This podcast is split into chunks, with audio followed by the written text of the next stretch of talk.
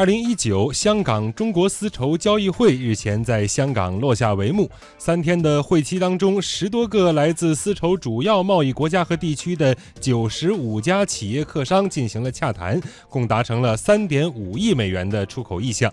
交易会期间还举办了第一届中国国际丝绸发展高端论坛，来自海内外百余位企业家围绕国际丝绸贸易形势、行业健康发展及市场变化等主题深入交流，并就促进丝路文化交流和弘扬中国丝绸文化等议题进行了讨论。